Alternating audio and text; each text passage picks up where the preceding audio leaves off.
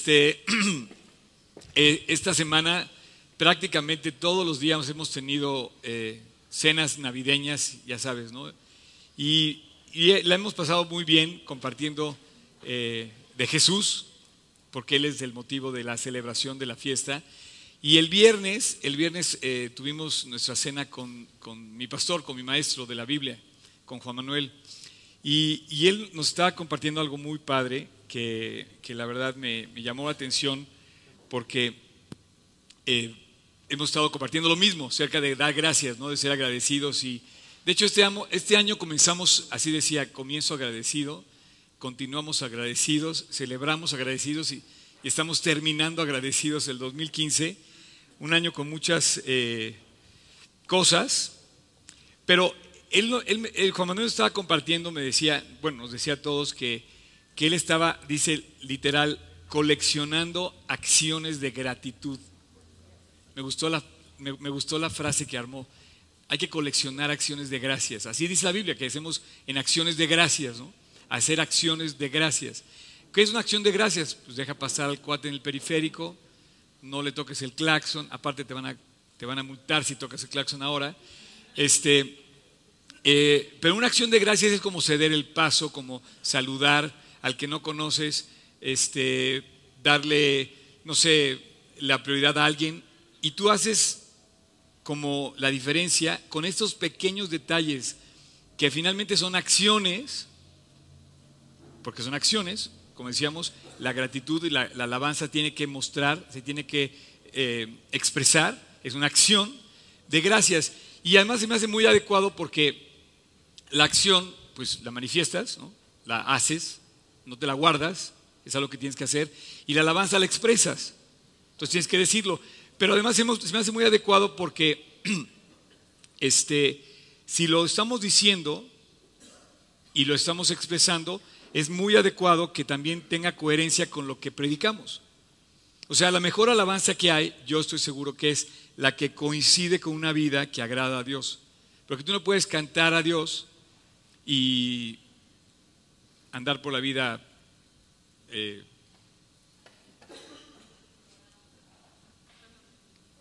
portándote mal, ¿no? Entonces vamos a mostrar, esta mañana vamos a mostrar nuestra gratitud, cuando menos a la persona que tienes al lado, ¿no? ¿Le puedes dar un abrazo a la persona que tienes al lado o no? ¿Sí? Pero bien, o sea, denle un...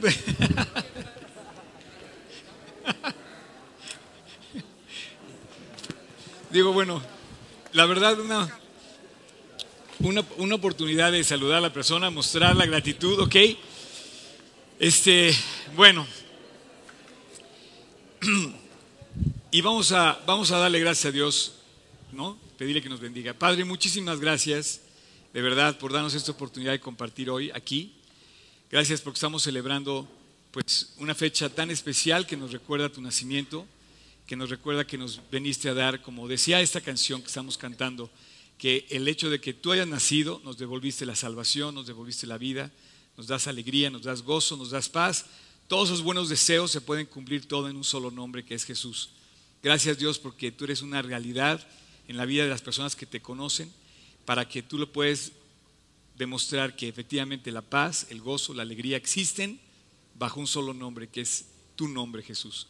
Así es que bendícenos esta mañana y te pedimos que tú nos guíes, nos alientes en, base a tu palabra y te lo pedimos todo en tu precioso nombre Jesús. Amén. Bueno, la semana pasada, déjame quitar esto de aquí tantito. ¿Puedo, ¿puedo mover esto tantito aquí? Este, Pato, ¿me ayudas a mover esto? ¿Puedo tantito? Ahí está. ¿Está bien? Ok siento que me estoy... Bueno, la semana pasada comentábamos de un consejo que nos dio Moisés para vivir la Navidad, ¿no? Y decíamos que teníamos que, eh, precisamente esto, eh, demostrar eh, nuestra gratitud. Y la primera lección de Moisés es relativamente fácil, aunque la complicamos porque no la llevamos a cabo. No hacemos normalmente ni eso no, no, agradecemos eh, por lo que hemos recibido. Y tú te fijas, tenemos muchas cosas que, que, podemos contar con ellas y poderle dar a Dios gracias por eso. Sin embargo, Moisés nos decía que no olvidáramos, dice, acuérdate, del versículo 8, 18 de Deuteronomio, dice, acuérdate de Dios, porque Él te da el poder para hacer las riquezas, a fin de confirmar su pacto que juró a tus padres como en este día. Entonces él, él, Moisés nos decía que no olvidáramos, que recordáramos a Dios, que recordáramos que todo depende de Él. Las cosas, en esta palabra, riquezas, aunque leímos todo el pasaje, las cosas, resumidas en riquezas, las cosas, finalmente provienen de Él.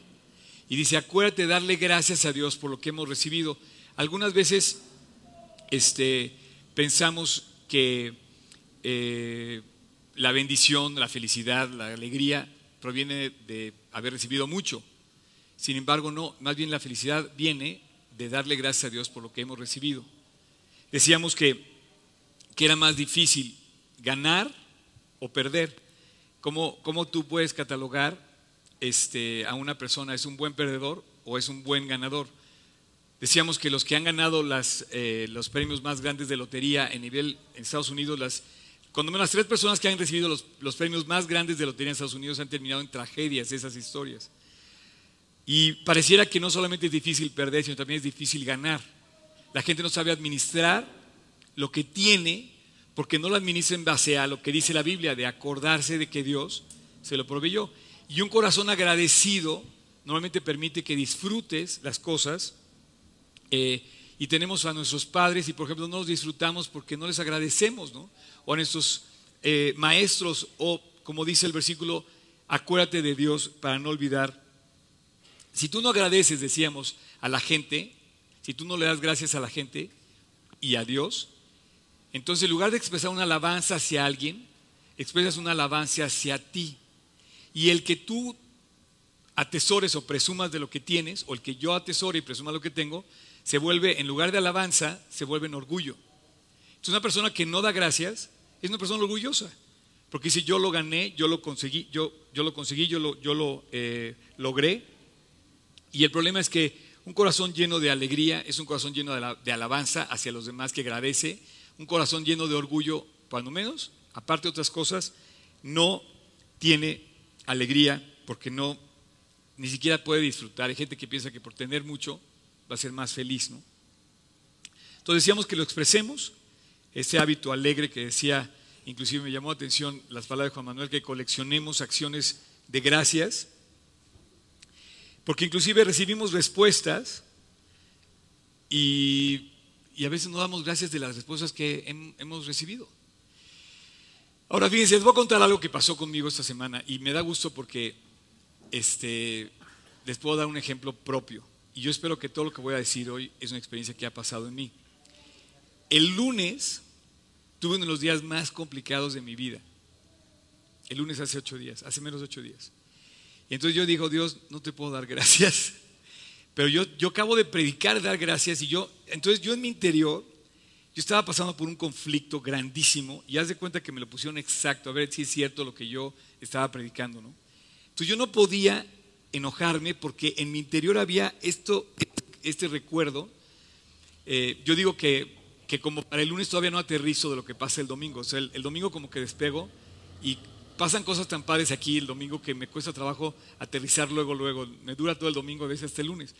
Y el lunes yo, decía, yo me acordaba perfecto, decía, Dios, es que esto, este, este conflicto interior que estoy viviendo es una prueba que rebasa mi capacidad, no tengo forma de arreglarla, no puedo arreglarla, eh, involucra gente querida y además yo no puedo hacer, ni siquiera me puedo meter las manos.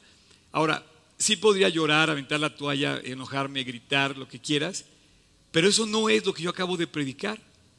Entonces, de plano, este, me encerré en mi cuarto y me puse a llorar y dije, Dios, a llorar y a orar, le dije, Dios, me tienes que responder esta oración. No me queda otra. Y automáticamente empieza a pasar algo en tu corazón. Ahora no es alguna varita mágica que venga la respuesta y ¡fum! ¿no? Ahí como si le diéramos órdenes a Dios para que apareciera lo que no tenemos o que se compusiera el, problema, ¿no? Y no, yo no vi nada, Pero empezó a llegar algo que quiero decirte, de a eso voy, con la lección que vamos a ver ahora. Empezó a llegar paz a mi corazón. Cuando tú buscas a Dios, cuando te conectas con Dios, nuestra naturaleza está normalmente desconectada de Dios. A ver, ¿alguien me puede decir por qué estamos desconectados de Dios? Así. Eh, Yo lo que, mira, estamos desconectados de Dios por una sencilla, sencillísima razón, porque somos carne. Y la carne explota y se enoja y, y le tiene miedo a las cosas. Y como somos carne, lo que estamos conectados con la carne, entonces con las emociones que nos da miedo. O sea, nos da temor lo que estamos viviendo, no sabemos si vamos a poder, o se van a burlar de nosotros y es carne, ¿no? O de repente nos enojamos y es carne. Para el enojar dice que es un fruto de la carne. La carne se expresa en odios, rencillas, eh, lascivias, borracheras, dice cosas semejantes a esas. Entonces estamos desconectados de Dios y cuando tú te conectas con Dios, te conectas a través de los medios que Él te dejó. Y un medio para, para conectarnos con Dios a través de la oración.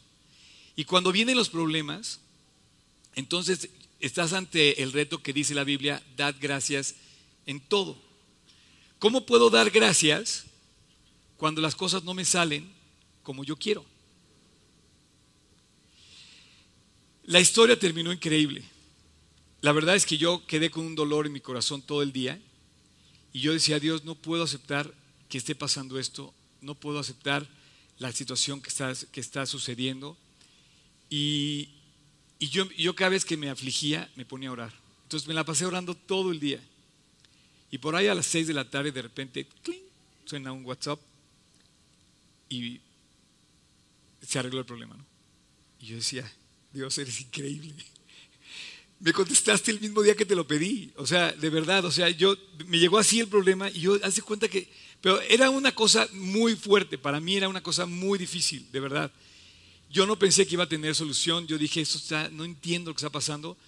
Y, y bueno, terminé feliz, ¿no? Terminé cantando, alabando. Y le dije, Dios, gracias porque yo voy a poder comentar el domingo lo que me pasó, porque te quiero hablar de David. David es el otro que nos da una gran lección de gratitud. Si tú ubicas en la Biblia, no sé si tienes ahí el Salmo 23, seguro lo has ubicado. El Señor mi pastor, nada me faltará. En lugares de delicados pastos me hará descansar.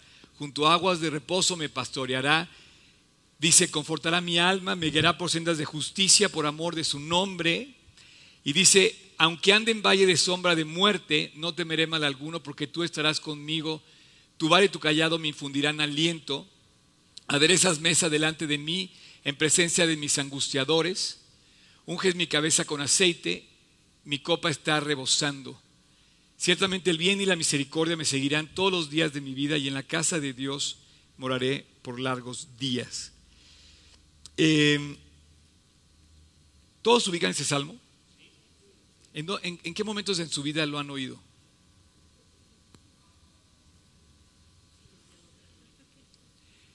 Ese salmos lo, oyes normalmente en, cuando la gente está pasando por las más grandes pruebas de su vida. Es, es un salmo que lo mencionan mucho en los funerales.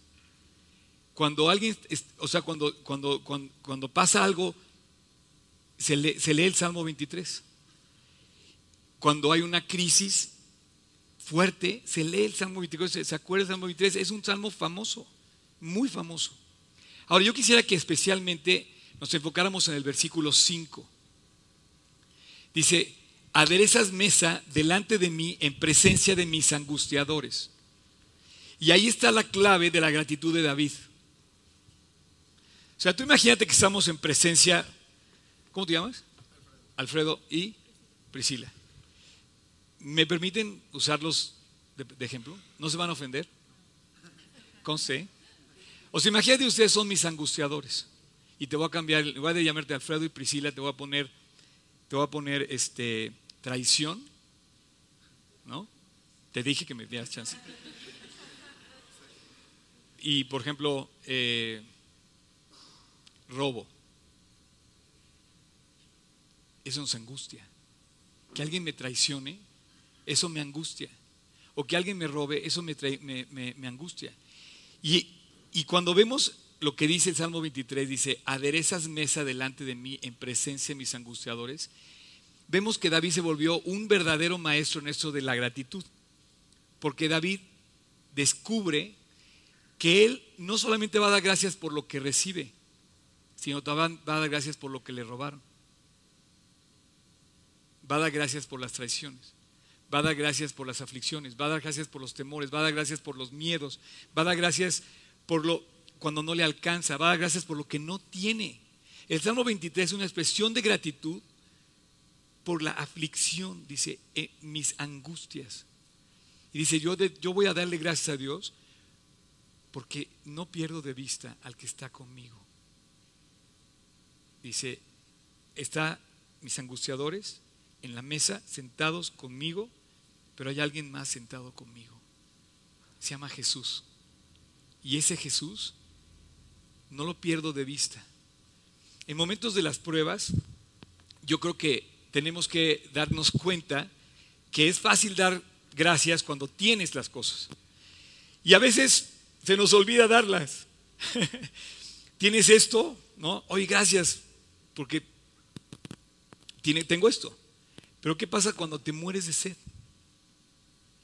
¿Das gracias? Resulta que la Biblia te dice que demos gracias aún en los momentos donde no hay provisión. Entonces yo te, yo te pregunto, ¿la gratitud es solamente porque tienes? ¿Qué pasa cuando te falta la salud? ¿Qué, falta, ¿Qué pasa cuando te falta para pagar la tarjeta, para pagar la renta? ¿Qué pasa cuando no tienes en el refrigerador lo que necesitamos? ¿Qué pasa cuando nos falta? Dice Dios que también demos gracias. No, es que ni siquiera damos gracias cuando tenemos, pero dice Dios que también demos gracias. Entonces, David es un maestro de la gratitud porque inclusive da gracias por lo que no tiene. Así es que dice, aunque ande en valle de sombra de muerte, no temeré. Dios es mi pastor. Y todo el Salmo 23 habla de algo que no es la provisión de Dios. Todo el Salmo 23 habla de algo más hermoso que lo que nos da. habla de su presencia. Cuando yo me convertí, no me dijeron, te va a ir bien y no te va a faltar nada. Me dijeron, Dios va a estar contigo. Su presencia va a estar contigo.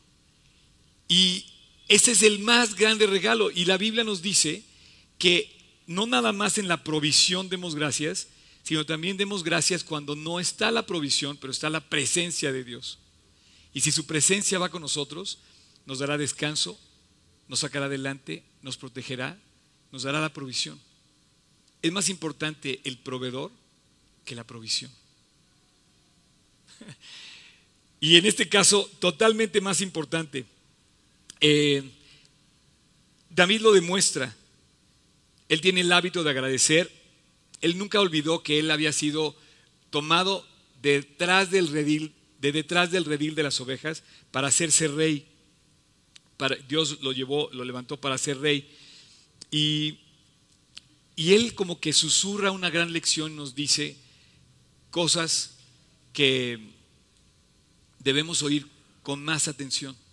Dice, voy a darle gracias a Dios en la soledad.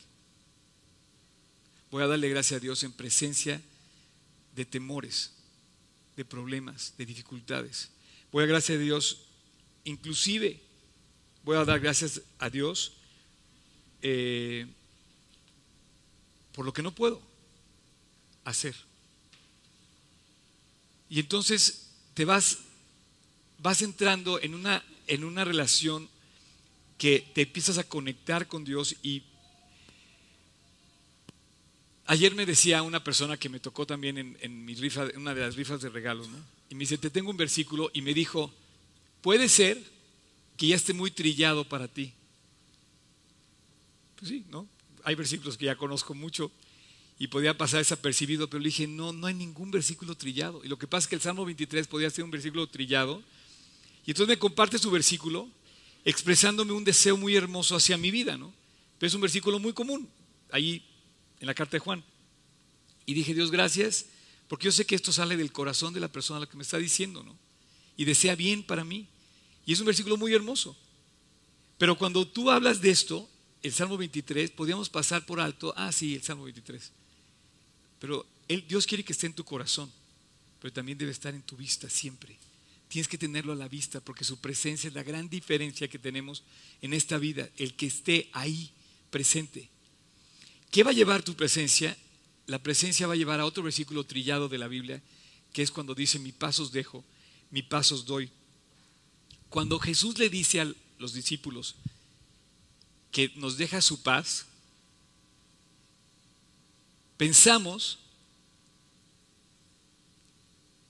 que es como, eh, lo tengo apuntado aquí, este, que es como, como, no sé, como, no sé, como algo ahí, pero su paz es la gran diferencia en esta vida. Esta semana también murió una persona eh, muy cercana a mí. Y, esto en lugar de entristecerme como, como, como en la carne, pues, me llevó a reconocer en el Espíritu la grandeza que Dios nos da al salvarnos.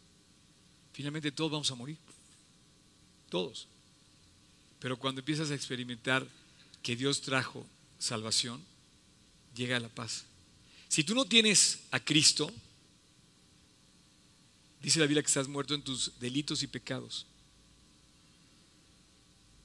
Ese es un problema, ahí no hay paz. Pero si tienes a Cristo, Dios trabaja porque dice que nos dejó su paz. Así es que eh, hay una diferencia entre Moisés, muy grande, porque Moisés le dice, acuérdate de agradecer de todo lo recibido. Y es una gran lección, reconocer lo que hemos recibido. Pero David dice, aunque no lo tenga, Señor, yo te alabo. De hecho, los salmos, que son alabanzas, las canta David. Y son también canciones de gratitud por lo recibido, pero hay muchas canciones en los salmos que alaban a Dios por lo no recibido, por las dificultades. Hay, un, hay una canción en inglés que dice, It is well with my soul. When Dice, when sorrows like sea below rolls. Eh, perdón que hable en inglés, pero dice, cuando todas las aflicciones, como un mar que me inundan, que me ahogan, dice, me consumen, dice, tú me has enseñado a darte gracias y a decirte, Dios, está bien para mi alma. Tu presencia está conmigo. Y esta es una gran lección. Al parecer, le podemos dar gracias a Dios por las cosas que vemos, pero también hay que darle gracias por las que no vemos. Cuando no tengo dinero, cuando tengo la respuesta, cuando no tengo... Y están las presencias de mis angustiadores, todo lo que me angustia. Esta Navidad, ¿qué te angustia? Seguro hay varias cosas que nos angustian. Vivimos en un mundo lleno de angustiadores. Podemos coleccionar angustias en lugar de coleccionar acciones de gracias, como decía Juan Manuel. Coleccionar muchas angustias, porque hay muchas cosas que nos pesan, que nos pegan. Aquí es donde Dios empieza a decirnos que hay que darle gracias por su presencia. Y puedes agradecer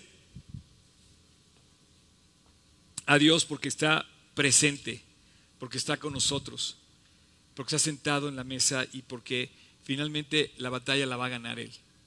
No hay nada con lo que no pueda. Y David te dice, ¿preparas delante de mí una mesa? Cuando están en esa misma mesa, sentados las personas o los problemas que me angustian pone la mesa porque no hay lugar más cercano que te puedas o sea, estar con una persona en comunión que una mesa. Ya cuando te sientas en la mesa, es porque estás lo más cerca posible a, a esa persona, a la comunión con esa persona. De hecho, Salmo 1 lo dice, que tú puedes andar por el camino, primero oír, después andar por el camino y después sentarte a la mesa. Tú puedes andar en el camino y te tomas con una persona. Puedes oírla y te estás a lo lejos, pero ya cuando estás sentado, estás compartiendo con esa persona en, el momento más íntimo que puede ser, digamos, una relación normal de una persona. Y, dice, sentado a la mesa está la persona que más me angustia. Y entonces descubrí que no es, ninguna, no es ningún descubrimiento, es algo que simplemente tienes que experimentar cada uno en particular, que Dios te, da, te trae paz en medio de, los, de las más grandes dificultades que podemos enfrentar. Y bueno, me parece puntual hacer una aclaración porque nos está llevando a dar gracias por lo que recibimos, pero también nos está llevando a dar gracias por las cosas que no recibimos. Cuando no recibimos las cosas, entonces se pone buena la cosa porque empiezan los sentimientos a explotar. La carne empieza a levantarse. Y un sentimiento muy común cuando las cosas no nos salen es sentirnos víctima. Pregúntale a tu esposa. Yo no tengo, por eso no le puedo preguntar. es que no me entiendes. O pregúntale a tu esposo. Es que tú no sabes las cosas que yo estoy cargando. Y entonces prácticamente el 90% de, de los matrimonios viven ambos echándose la culpa porque no dan gracias, porque siempre están...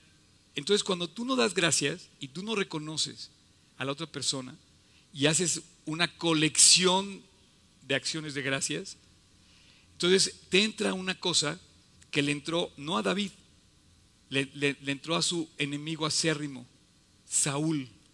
Y Saúl se sentía víctima. ¿Sabes qué lo hizo sentir víctima a Saúl? Una canción. Señores que cantan, no se enojen cuando hay una... No es que la canción no dice tal. A Saúl una canción, es más, ni la canción completa, una simple estrofa, cuando dice la canción, ¿cómo decía la canción? Saúl mató a sus miles y David a sus diez miles. Bueno, le entró, le entró algo, le entró, muy, le entró muchas cosas a, a Saúl, pero una de las que le entró fue sentirse víctima. Saúl fue víctima de una sola estrofa de una canción. Y siempre pensó en su, en su lucha contra David, en su corazón pensaba que Dios lo bendecía persiguiendo a David para matarlo. ¿Cómo puedes tener la bendición de Dios queriendo matar a alguien? Cuando además David le demostró cuántas veces dice, lejos de mí que yo atente contra el ungido de Dios.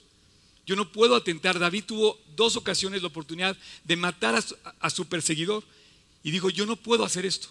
Sin embargo, Saúl eh, nos enseña que cuando tú piensas que eres víctima, eh, ¿y qué es, lo que te hace sentir víctima? ¿Qué es lo que te hace...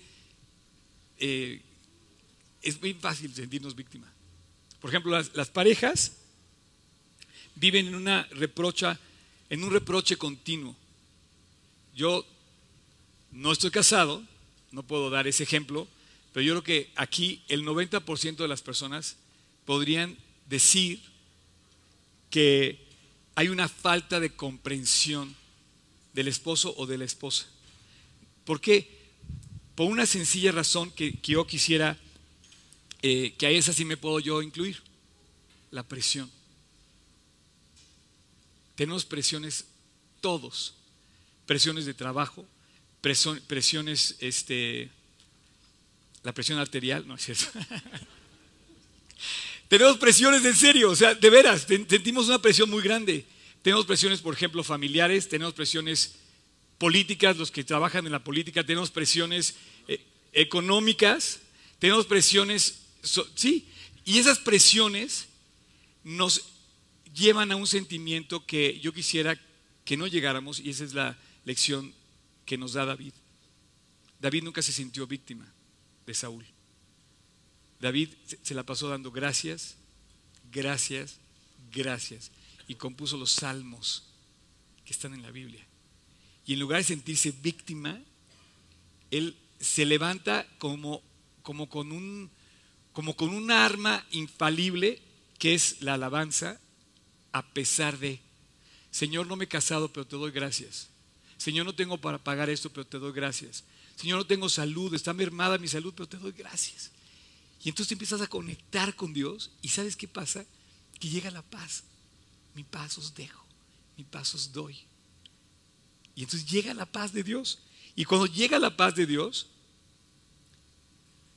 resulta que, que la dinámica se vuelve preciosa porque tú puedes tener una dinámica que sea el dar gracias y el conectarte con Dios. Y entonces tu dinámica se va a volver tierna. Se va a volver expresión de amor a las personas. Ahora, suena cursi, pero es una realidad. Suena irreal, pero es una realidad. Cuando tú te conectas con Dios y la paz de Dios viene, entonces tú contestas no en base a la presión que tienes, sino en base a, la conexión que tienes con Dios y al amor que has recibido. En esto, en eso déjame decirte algo. Nadie va, a, nadie, va nadie va a entender tu presión ni la mía. Nadie. Porque nadie vive tu, tu vida. Entonces, de entrada, es, un reproche equivocado que tú le pides a la gente que te comprenda. Tu esposa no te va a comprender. Y tú no vas a comprender a tu esposo, tampoco. Entonces la, clave no está en que te comprenda, la, clave está en que no te sientas víctima, sino más bien que tú le pidas a Dios que tu dinámica sea agradecer. Porque si no agradeces, la dinámica, la dinámica que vas a tener es horrible. Es siempre estar enojado con las personas siempre está reclamándole a las personas, siempre está reprochando a las personas. Y entonces las canciones que oímos y, los versículos que no, no se vuelven una realidad. Tú puedes estar enojado con la persona que más quieres. Es increíble. Peléate con uno que esté en China que no has visto nunca, o en Arabia, o no sé en dónde, pero no te pelees con la persona que vive y duerme contigo. O sea, no puedes estar peleado con tu hermano, no puedes estar peleado con tu esposa, no puedes estar peleado hay, gente en la iglesia que ha peleado. Me acuerdo yo que cuando yo llegué eh, en aquel entonces, yo sé que hay muchos chavos aquí que no vivieron esa etapa, pero hay unos que sí la vivieron. Yo digo que es la época, la, época del cassette. O la época del, programa Word. Cuando salió Word era la maravilla. Hoy Word ya, bueno, no hay nadie que le interese Word, ¿no? Pero bueno. Yo me gradué del ITAM siendo el primero en mi generación usando el programa Word. Los tres sinodales se pusieron de pie, me dijeron que estaba increíble. Y yo digo, bueno, ahora Word es esto, así como. Y me dijeron, no, está presentado increíble, no sé qué. Y sí, me ayudó una persona para eso, ¿no? Bueno, esta persona que me ayudó era mi compañero de discipulado. Y no sabes lo mal que me caía verlo llegar con su computadora, porque era yo muy envidioso. Entonces llegó con su computadora al discipulado y yo decía, qué barro, qué ruido hace el teclado de su computadora. Yo tomando nota acá y decía, no puede ser. Entonces mi dinámica se volvió reproche, se volvió enojo, se volvió saque de onda, se volvió celo, se volvió... Y es algo muy desagradable, tu dinámica cuando sientes víctima. Ah, es que yo no tengo la computadora que él tiene. El cuate siempre ha sido un súper, ¿cómo se dice? Nerd. No, pero muy exitoso, ¿eh? Hasta la fecha es exitosísimo lo que hace. Pero fue el primero de todos los que estudiábamos con Juan Manuel La Vida, que éramos 30, fue el primero en aparecer con una laptop en el estudio. Y yo decía, ¿cómo haces ruido con tu teclado? o sea, era, era, era la dinámica. ¿Por qué? Porque te sientes, es que yo quiero tener eso que no tengo. Y entonces empiezas a reclamar y empiezas a pensar en todo lo que no debemos pensar y nunca hay paz y nunca agradeces y nada. Entonces, el momento que yo tuve que un día, me di cuenta de esto, precioso Jesús, porque eh, es irresistible. Un día, leyendo la Biblia, me di cuenta que yo tenía un problema con este cuate. Le dije, no, el cuate no tiene ningún problema, el problema lo tengo yo. Entonces yo fui y le dije, oye, te, quiero invitarte a un café, tengo que hablar contigo. Sí, no sé qué. Y nos sentamos y le dije, regálame tu computadora. No, no, no. Le dije, oye, ¿no sabes? Te tengo que pedir perdón. Porque en mi corazón he vivido solamente criticándote. Y yo sé que no estoy bien. te quiero pedir perdón por haber fallado a mi amistad contigo, le dije. Eres mi hermano, tomamos estudios juntos de la Biblia. Le dije, y te quiero pedir perdón porque esto no es lo que debe ser. Le dije, he pensado mal de ti muchas veces y la verdad no es más que pura envidia. Se lo dije. Y el cuate me dijo, Oscar, obviamente me dice, no tienes nada que, que pedir, o sea, no hay problema. Y me dice, de ahora en adelante voy a tener más cuidado en mi relación contigo y yo quiero ser más amigo tuyo. Bueno, cuando hice mi examen profesional, eh, nunca lo voy a olvidar, él se desveló sin, así, sin parpadear, dos días completos, me invitó a su casa para que mi, mi trabajo de examen en el ITAM lo, lo presentáramos en ese famoso programa Word, que para mí fue inolvidable.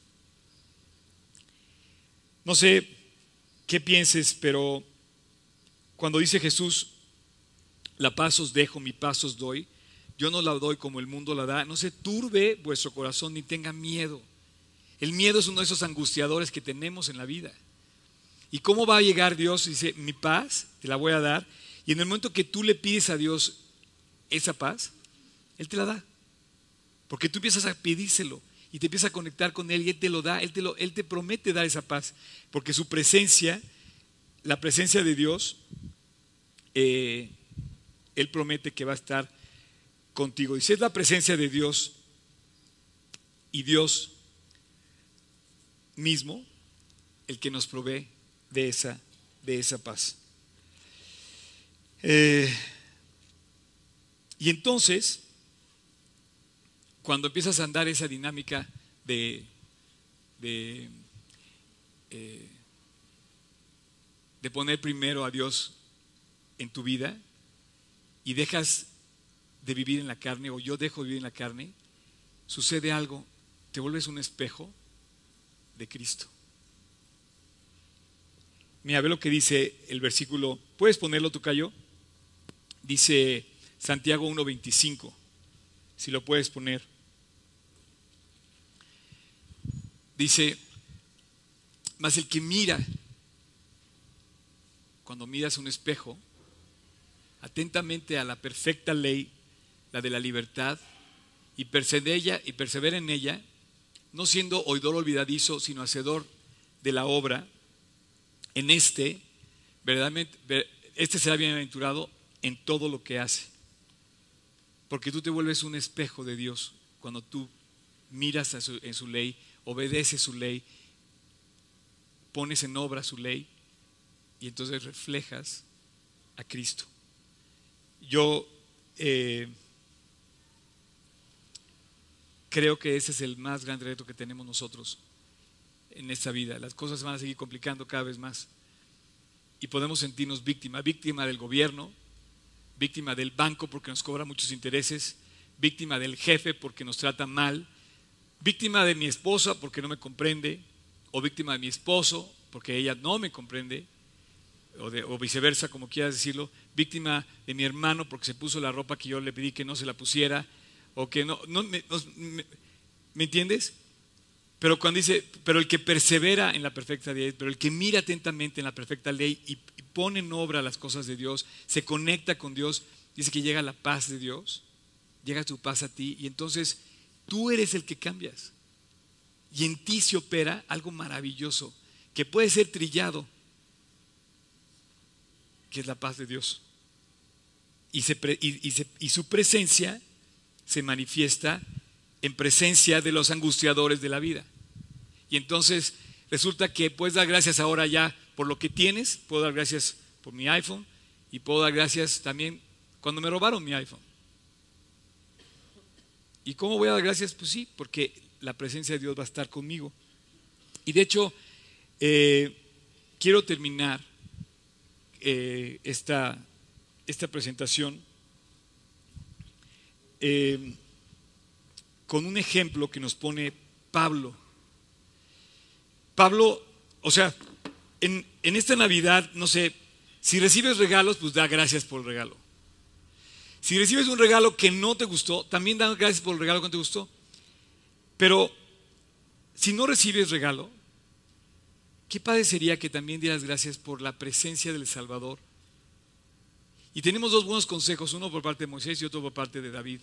Pero también Pablo como que se suma a la lista enorme de consejeros de la Biblia, donde, donde vemos que Pablo agradece cualquiera que sea su situación. Y entonces ya no sé quién me puso más la, vara más alta. Da gracias por, dice, acuérdate de conocer la buena tierra que Dios te da, dice Moisés.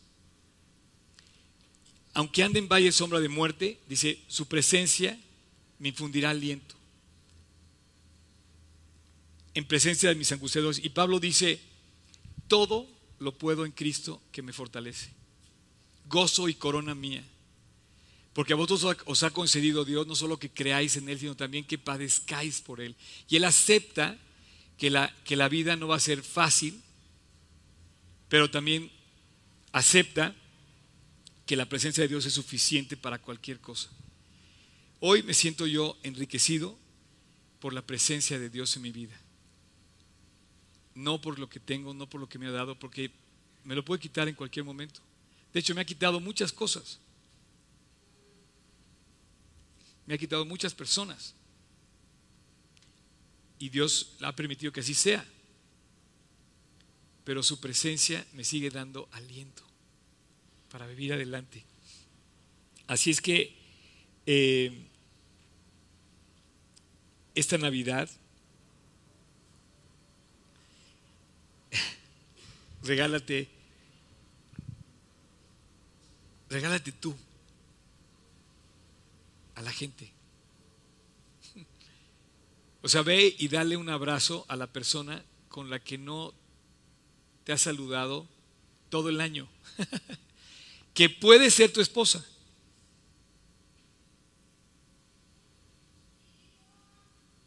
¿Por qué no te regalas tú a esa persona? ¿Por qué no te, por no te abres tú el corazón para ir a la persona y decir, ¿sabes qué?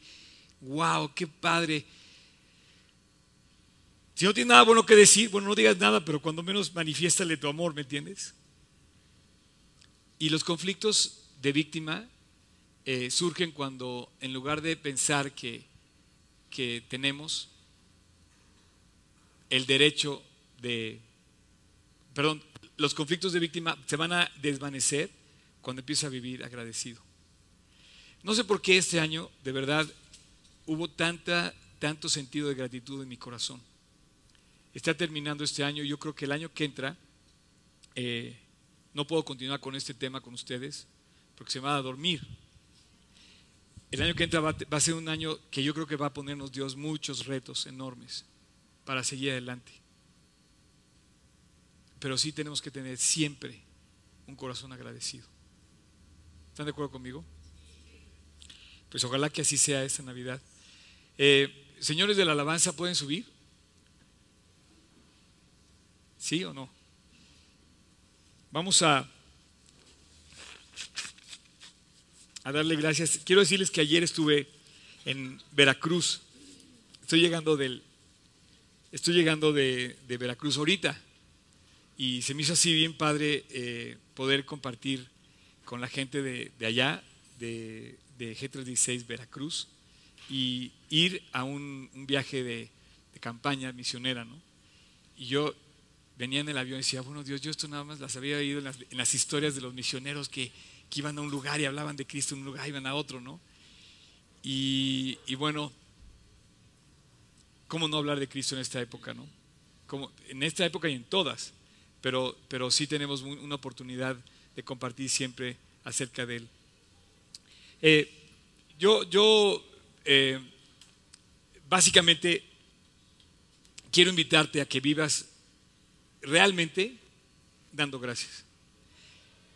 Si no tienes poder en tu vida, si no tienes ánimo en tu vida, realmente es porque no das gracias.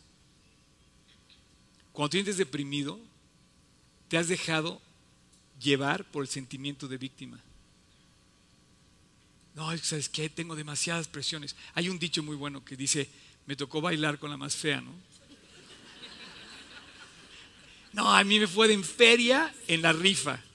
Nunca gano una sola este, premio, de nada, me va pésimo en todo. Entonces empiezas así, yo soy la víctima de todo, ¿no? Yo espero que aquí no haya víctimas. Yo, quiero que, yo, yo espero que aquí en este grupo haya corazones que coleccionen acciones de gracias, que vivan para Cristo con todo el corazón, no por lo que Dios les ha dado, sino por la presencia de Dios en su vida. Y si Dios va con nosotros, no hay nada ni nadie que pueda contra nosotros. ¿Están de acuerdo? Así es que, Padre, muchas gracias por esta mañana. Gracias por darnos la oportunidad de recordar que contigo en el barco toda la tormenta está controlada. Tú calmas las tormentas, tú traes paz, traes salud, traes provisión. Pero Dios, lo que traes más cargado tu corazón es de salvación, es de amor por la gente. ¿Cómo nos va a faltar algo, Padre, cuando tú diste todo por nosotros? Gracias por esa Navidad en la que decidiste bajar a la tierra a tratar con nosotros, a entendernos, a darnos el ejemplo. Pero gracias Dios por aquel día que llegaste a la cruz del Calvario, donde nos rescataste para darnos vida para siempre. Jesús, no hay manera de terminar de agradecerte. La eternidad lo seguiremos haciendo. Pero hoy yo te pido de una manera muy especial que en este grupo no haya víctimas, que seamos más bien vasos vacíos para que tu amor lo llene. Y veremos la paz, y veremos el milagro, y veremos la provisión, y veremos a Jesús abrazándonos, trabajando en nuestras vidas, como lo has hecho conmigo 36 años y como has hecho con muchos aquí que ya han podido ver tu bendición caminando a su lado. Jesús, ¿cómo terminar de agradecer la vida que nos diste? Gracias, gracias, gracias. En tu precioso nombre te lo pedimos.